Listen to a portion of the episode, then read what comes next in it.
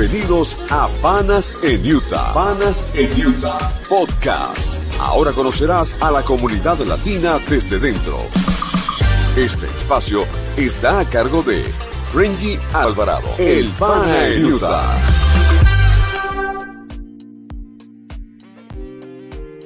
Bienvenidos al podcast de Panas en Utah. Mi nombre es Frenji Alvarado y hoy en el segundo episodio, en el mes de la mujer, tenemos como invitada especial al ícono de la mujer latina en Utah, como lo es Ingrid Santaella, una mujer actualmente dueña de dos restaurantes eh, y ha sido eh, una pieza clave para impulsar muchos negocios hispanos acá en la ciudad. Primera emprendedora gastronómica de, la, de los venezolanos en Utah. Bienvenida, Ingrid Santaella. Hola, Frenji, buenas noches. Gracias por estar aquí. Y bueno, sabes que estamos, este, esta es nuestra segunda grabación, porque estamos haciendo un ensayo con este nuevo este, ambiente tú a tú cerca, porque queríamos estar dentro de las instalaciones de Sabor Latino. Y le damos gracias a nuestro sponsor, eh, Maffer Pino de Llevara, quien gentilmente nos apoya para llevar a cabo este podcast. Maffer Pino de, Llevara Realtor. Ingrid, bienvenida. Cuéntanos Actualmente ya tienes dos restaurantes, una mujer, eh, eh, cuatro hijos, tres hijos, pero fuiste madre soltera en algún tiempo y ya estás aquí hace 20 años. Sí, tengo uh, actualmente tengo 22 años en Utah, 23 en Estados Unidos y, y sí. Cuéntame desde el principio, sabemos que llegaste eh, en un tiempo, llegaste en el 2001 a Utah llegué en el 2001, sí. ¿Estabas en dónde primero? En Nueva York, en el año 2000. En el 2000. Cuando llegas a Utah, ¿dónde empezaste a trabajar? ¿Cómo comenzó el emprendimiento? No, bueno, realmente cuando llego a Utah, pues como todos llegamos a, a trabajar en lo que sea. Este, empecé trabajando en un resort, este, en hoteles, de los cuales me votaban porque no tenía papeles. Y nada, a los tres días me llegaba este pase por recursos humanos para que porque su social no hace match. Mira, Ingrid, pues ya yo lo puedo hacer porque es ciudadano. Ingrid, cuéntame algo. Eh, tú tienes una anécdota que, has comentado en algunas oportunidades que te gustaban de tu casa porque no sabían qué vendías. Sí, este, pues llego a, a Utah y empecé a traerme mis hijos. Eh, primero, bueno, me vine con mi hijo y el padre, con mi hijo varón. Este, luego a los seis meses llega mi hija y mi sobrina. Y en el 2003 fui a Venezuela a buscar a mi hija pequeña. Cuando llego a, de Venezuela, pues tenía una grata sorpresa de que ya no tenía matrimonio. Wow. ¿Y cuánto tiempo duraste en Venezuela? en ese, viaje? No, un mes. ¿Ah, un mes? Menos un mes, de menos un mes porque la cosa era esta. Este, estábamos viviendo en un shelter buscando una solución de una casa a, a mejor precio, o sea, que fuera más económica. Y durante ese trayecto de, del shelter, este, ahí se quedó mi matrimonio. ¡Wow! Es decir, llegaste con un esposo, a los dos años rápidamente quedaste sin esposo, madre soltera, y ahora con cuatro niños. Con tres, hijos míos y más mi sobrina. Y tu sobrina.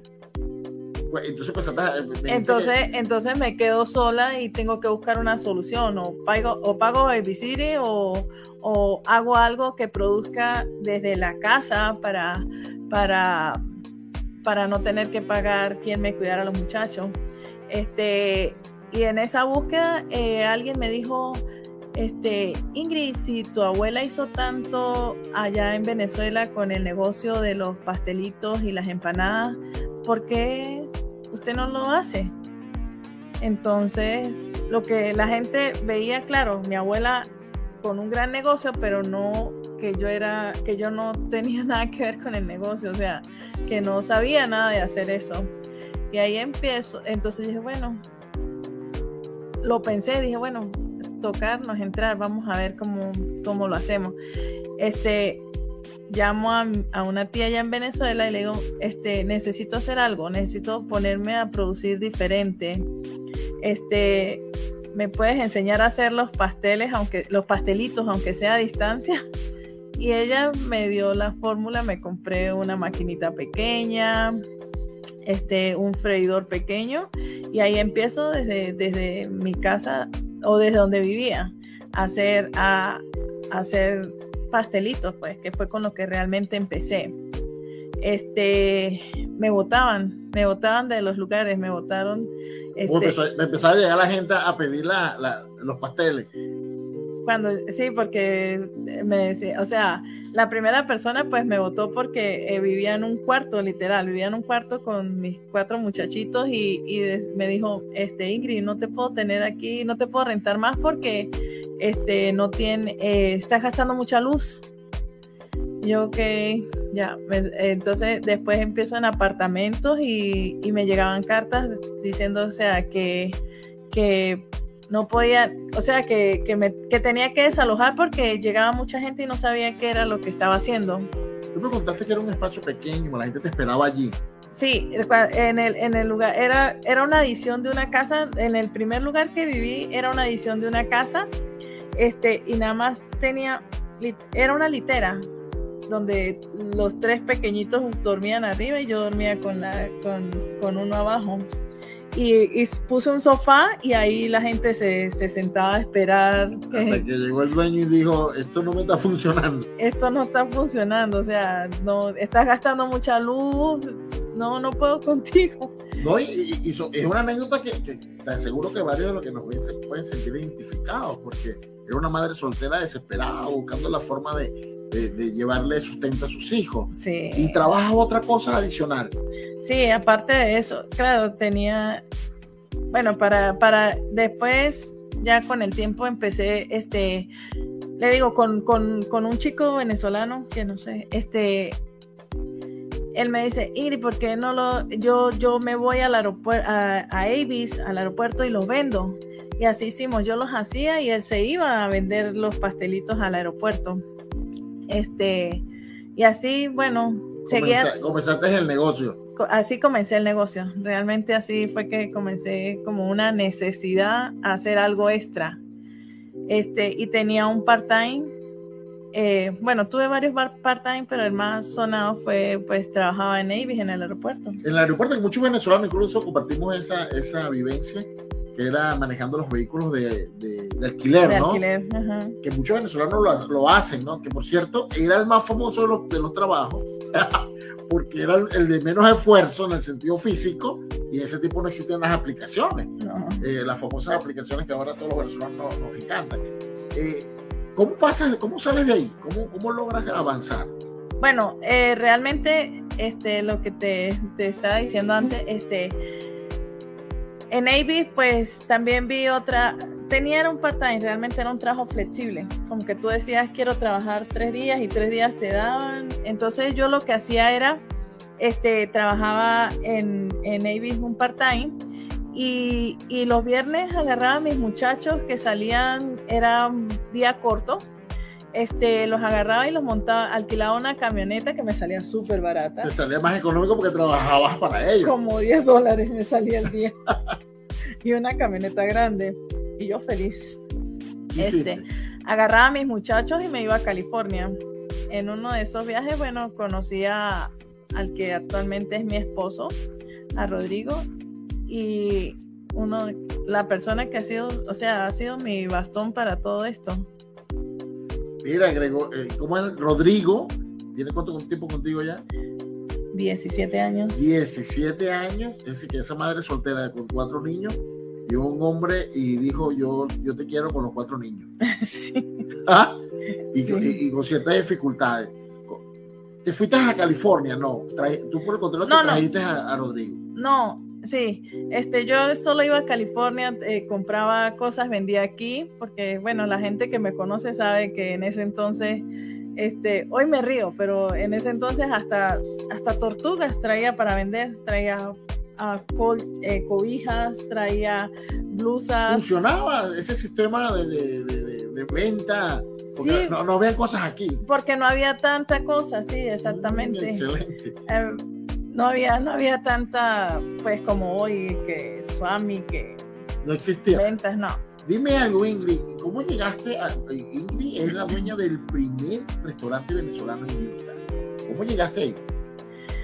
Pues como te digo, eh, cocinaba en mi casa este, y el primer, eh, un uno de los primeros colombianos que hubo aquí tenía un, un, lugar, se llamaba William. Este, él, él me rentó, me dio la oportunidad pues de alquilarme una la cocina de ese lugar, porque él, él, su trabajo más fuerte era como trabajamos después que la gente salía a las discotecas, los after parties. que eso todavía sigue siendo una innovación en Utah, porque en Utah todo lo cierran a la una, es parte de la ley y pero quedan algunos negocios o escasos negocios que trabajan hasta las 3 de la mañana. No, en ese entonces no, la gente salía de la discoteca y era para que William. Y tenían hambre. Así, tenían hambre y ahí nosotros estábamos trabajando para, para ellos. Este, y así, y así, bueno, ya aparte de la gente que me conocía en casa, pues ya me iba a conocer un poco más con, con William ahí. ¿Y era, ¿Y era comida venezolana? Sí, vendíamos igual empanadas, cachapas. La famosa arepera, la famosa arepera de, cuando estabas en Venezuela y te ibas después de Farra, ¿no? Sí. William, ¿qué pasó? Seguiste ahí algunos años. Muchos te recuerdan, porque alguien me dice siempre, alguien muy conocido de la comunidad me dijo, vale, yo conozco a Ingrid de la 21. Ajá. De la 21, que era como ¿Era una traila o cómo No, no, era un localcito súper pequeñito. Él tenía, al principio era una cocinita súper pequeñita y después él alquiló el local del frente. Entonces yo tenía la cocina y él el local del frente, pero después por cosas de la vida, este, William no siguió funcionando y ahí es donde eh, empecé yo a, a, buscar otro local para, para, pues, para seguir mi negocio y es donde nace Andinitas. Ok, es decir, claro, comenzaste y dijiste, bueno, ya esto me funcionó, voy a ver cómo sigo. Pero en este caso, ¿había capital? No, definitivamente no, o sea, era trabajando ahí de a poquito. Eh, pero sí, gracias a Dios en eso he sido muy bendecida, que los negocios, los tres negocios que he tenido, ha sido, los he conseguido con todo realmente. Este, te decía, te decía que, por lo menos eh, la, la otra cosa es que el ángel que ha conseguido siempre los puntos ha sido Rodrigo.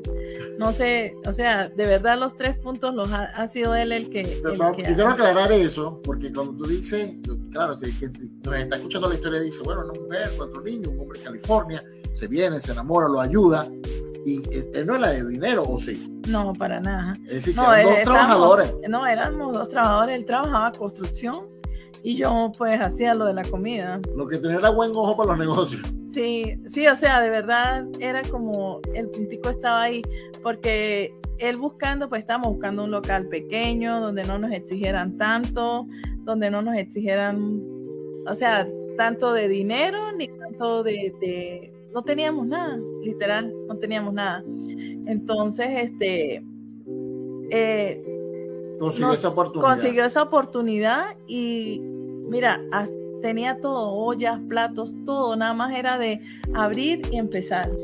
¿Y, cuánto te pidió? ¿Pidió un depósito o algo? No, no, realmente no lo recuerdo ahorita, pero no, la señora fue muy, era una señora mexicana la que tenía eso, pero no.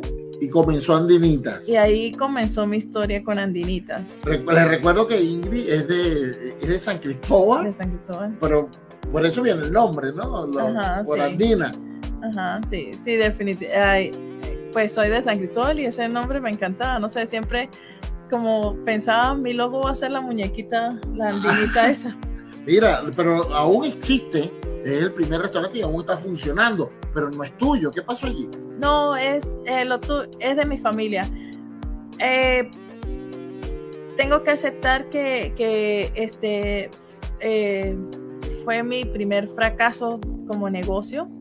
Este, muchas cosas pasaron, tenía mis chamos adolescentes, este, económicamente, no sé, mala administración. Ahorita nos sigues contando, porque resulta que Ingrid nos acaba de dar una historia donde ella llegó a su negocio, logró el objetivo, pero quebraste, sí, fue fracasaste y está asumiendo hoy su responsabilidad y dice, fracasé y aprendí. Pero vámonos después de este corte comercial de nuestro sponsor, Maffer Pino de Llevara. Más de 20 mil dólares que tiras a la basura cada año pagando renta. ¿Te encantaría que ese dinero fuera a tu favor? ¿Qué tal pintar las paredes de colores, poner papel tapiz, recibir a tu familia por temporadas y no tener que notificarle a nadie? Una propiedad será la inversión para el futuro de tu familia, donde podrás fijar las bases de tu patrimonio y lo llamaremos hogar. Sé el próximo dueño de tu casa y si ya tienes una casa, ¿qué tal si seguimos aumentando tu patrimonio de inversiones?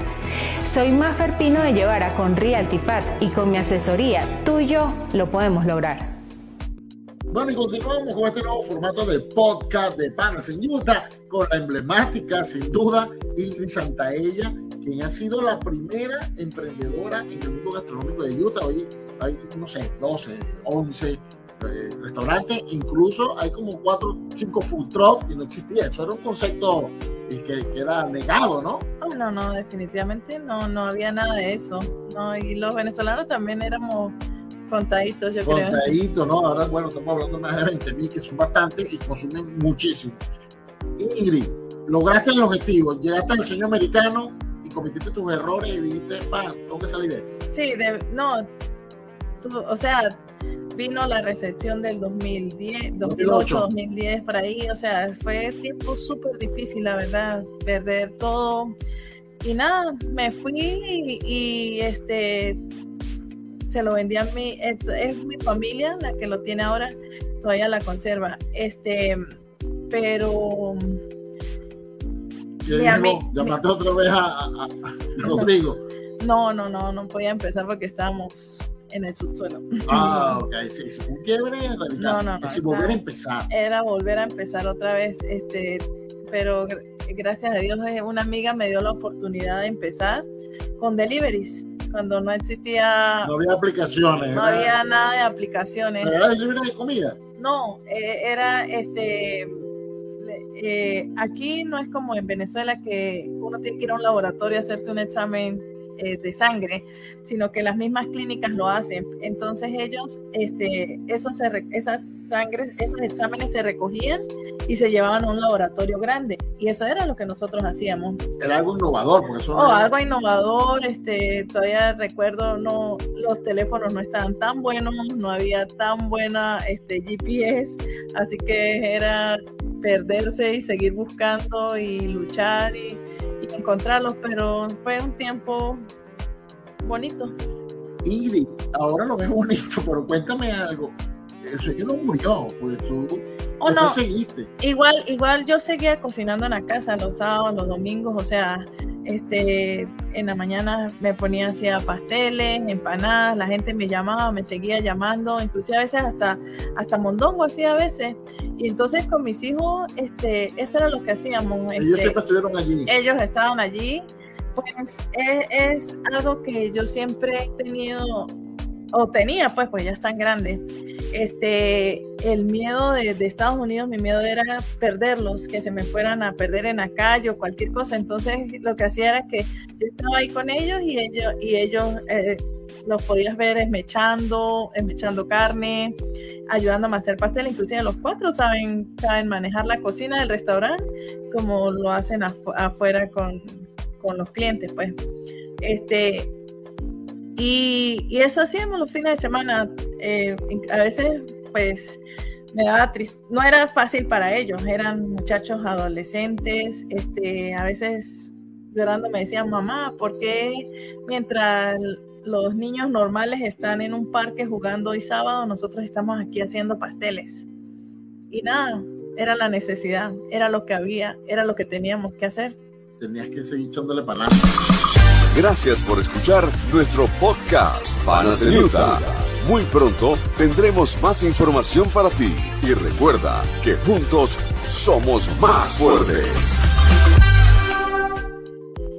Y nos fuimos a ese breve corte comercial porque queremos unir ahora la historia al siguiente paso, el siguiente escalón después de Andinita. Y ahora prácticamente habías desechado el sueño. ¿Cómo comenzaste otra vez? Nada, pues este, en, como en octubre del 2013 empezaron a entrar más fuertes las aplicaciones y todo eso. Y, mi jefe pues perdió la concesión de, de, de, lo que yo hacía. y volviste a quedar sin, sin trabajo. Oh my gosh, volver a empezar. Así como que se queda uno, ay Dios, y ahora, ahora cuál es el siguiente paso. Entonces, nada, hablando con Rodrigo, le digo, ¿qué, vamos a, ¿qué voy a hacer?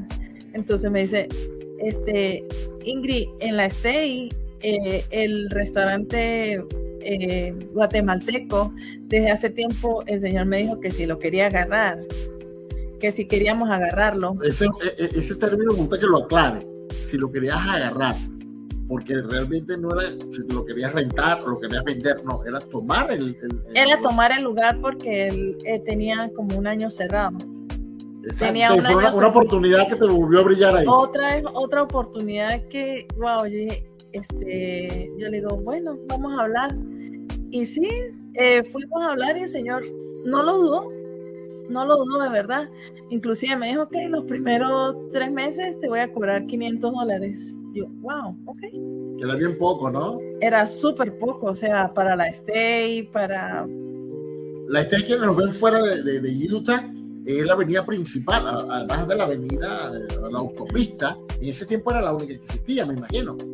Pues era la más fuerte. Era la más fuerte. bueno, sigue siendo eh, entre la Red Road y la State Street en Utah.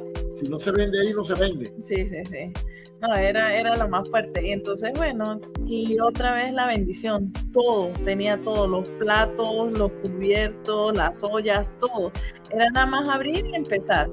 Entonces, bueno, este, te decía que, que ¿Arrancaste solita trabajando ahí? No, eh, busqué una chica que había trabajado conmigo antes, que ella era salvadoreña, y este, y la, y, la busqué y le dije, este, ok, quiero empezar esto, y, ella con los ojos cerrados me dijo, sí, Ingrid, vamos, vamos a empezar. Y bueno, empezamos las dos solitas. Este, la, le, le estaba que la la Asociación Colombiana para ese entonces este, hacía como una chiva, que es el bus que va con música y eso. Este, iban para Wendover, entonces le digo yo... Era como una actividad turística, ¿no? Sí, alquilaban un bus y, hacían, y iban con música y bingo y no sé qué, y se iban para Wendover. Entonces le digo yo, le digo yo a, a una de las que estaban ahí en la asociación, le digo yo, este, que iba a abrir, entonces me dice, ay, ¿qué tal si tú nos cocinas para, para...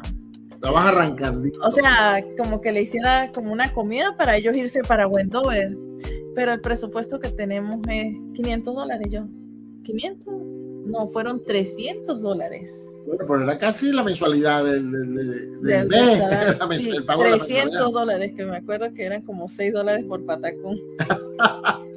¿Y eran cuántas personas? Como ciento y tanto. No, 50 personas. 50 personas. 50 personas, sí, me O sea, ese, y yo, wow, claro, no, sí, sí, sí, para que me conozcan y para que vengan, vengan, vengan, vamos a darle. Tu primer trabajo. Y mi, y, y, mi primera, mi primera venta de sabor latino fue esa. ya va, pero era sabor latino. Cuéntanos la historia de sabor latino, pero ya, vamos a un corte comercial y me lo cuentan más de 20 mil dólares que tiras a la basura cada año pagando renta. ¿Te encantaría que ese dinero fuera a tu favor?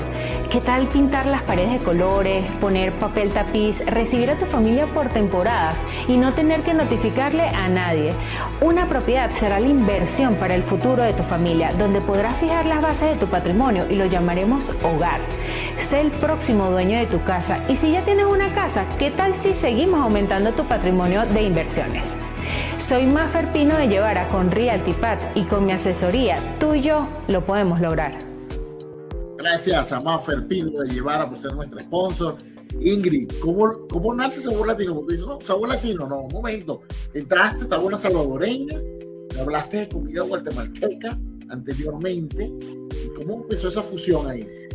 Bueno, realmente sí el restaurante yo ya le ya había puesto ese nombre Sabor Latino. No sé, me gustaba como el nombre Sabor Latino. Este, pero, pero cuando empezamos, pues empezamos en pleno diciembre. El restaurante empezó el 13 de diciembre del 2013. Era buen momento, ¿no?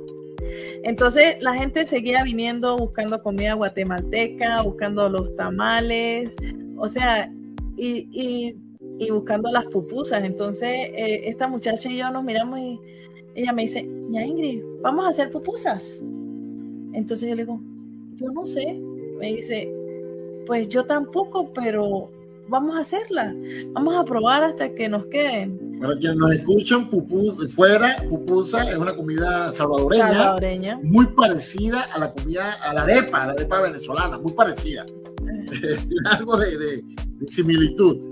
¿Y cómo hiciste? ¿Qué pasó después de ese experimento? Entonces empezamos, empezamos y yo empiezo a ver, eh, yo empiezo a ver el menú, el menú guatemalteco y, y realmente es muy parecido al venezolano porque el plato tradicional de Guatemala es arroz, eh, caraota, tajada y carne asada y dos cebollitas. Entonces yo dije, bueno, es la misma arroz del, del pabellón, es la misma caraota, solo con que se llama frijoles, los plátanos que le dicen plátanos, nosotros tajadas y la carne asada. ¿Por qué no?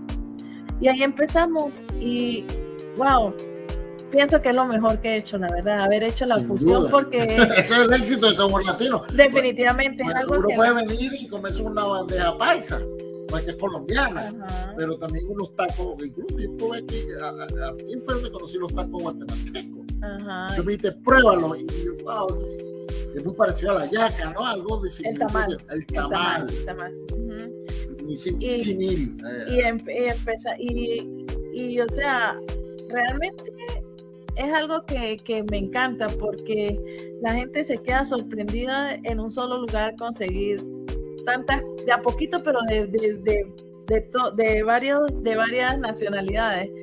Y, este, y pues ha sido uno de los mayores éxitos del restaurante. Un ejemplo de mujer, madre soltera, cuatro niños pequeña edad, porque eran menores, ¿no? De sí. 9 años. Sí, sí, cuando me quedo sola, me, eh, la, eh, la, mayor tenía 9 años, el niño 6, 7, la, mi sobrina 5 y, y, la bebé y la pequeña tenía 3. Ingrid, hoy tienes dos restaurantes, uno de los, es sin duda el más famoso de, de Utah, no solamente de los venezolanos, sino de toda la comunidad latina, porque la mayoría de los eventos se hace aquí. ¿Cuánta capacidad tiene este, este donde estamos actualmente? Eh, 120, aparte del salón. Del salón, de, que es un salón que Ingrid ha cedido a muchísimas actividades de iglesias de diferentes religiones, diferentes actividades. Y gente me nada. ¿por qué haces eso? Ah, porque eso me nace del corazón, eso me fortalece y me da mucha, me encanta. El, el hacer el bien sin mirar a quién, eso me encanta y tienes un ejemplo, y has tenido muchísimas mujeres, porque yo lo sé, porque este ejemplo que nos estás dando hoy, porque muchos conocen a Ingrid, la exitosa, la dueña de negocio, que inclusive usted llega y la ve sentadita aquí trabajando, no, pues siempre has estado en la cocina de alguna u otra forma. Sí. Es decir, que parte del éxito ha sido ese. Sí, sí, definitivamente estoy yo siempre. Ingrid, un mensaje a esas mujeres que nos escuchan, mensaje de, desde tu propio ejemplo que pueden lograr? Wow, pueden lograr todo lo que se propongan, con perseverancia, con constancia y siempre luchando, se puede lograr. Estamos en un, en un estado de muchísimas, muchísimas bendiciones, de muchísimas posibilidades. Eh, madres solteras podemos salir adelante solas, con muchachos, con niños, con hijos exitosos, sí se puede, sí se puede, se puede ser empresaria, se puede ser esposa, se puede ser madre, toda la vez, pero haciendo las cosas bien. Este, definitivamente eh, mi mayor o sea, lo que yo quisiera transmitir todo el tiempo es decirles si se puede, los tiempos difíciles no van a durar toda la vida. Este, se puede eh, tener hijos ah, triunfadores, echados para adelante, solo hay que quererlo y lucharlo. El próximo proyecto de, Sabor Latino, tenemos dos, Stay Street, que sigue siendo el emblema y sigue teniendo la clientela de siempre, este que es el más grande, hay un tercero. Probablemente ahí estamos trabajando. Un ejemplo de mujer, un ejemplo de humildad, de trabajo y de esfuerzo, de motivación y éxito. Muchísimas gracias, un honor tenerte aquí. Claro que sí. De verdad. Gracias, Gracias por darme la oportunidad y por permitirme eh, probar este nuevo formato de Panes en Utah Podcast. Y nos vemos el próximo jueves, 7 de la noche, por Facebook de We Are Latinos Radio, por Facebook de Venezolanos en Utah, el grupo más grande de, de nuestra comunidad, y por supuesto por el YouTube, por el canal de We Are Latinos. Muchísimas gracias.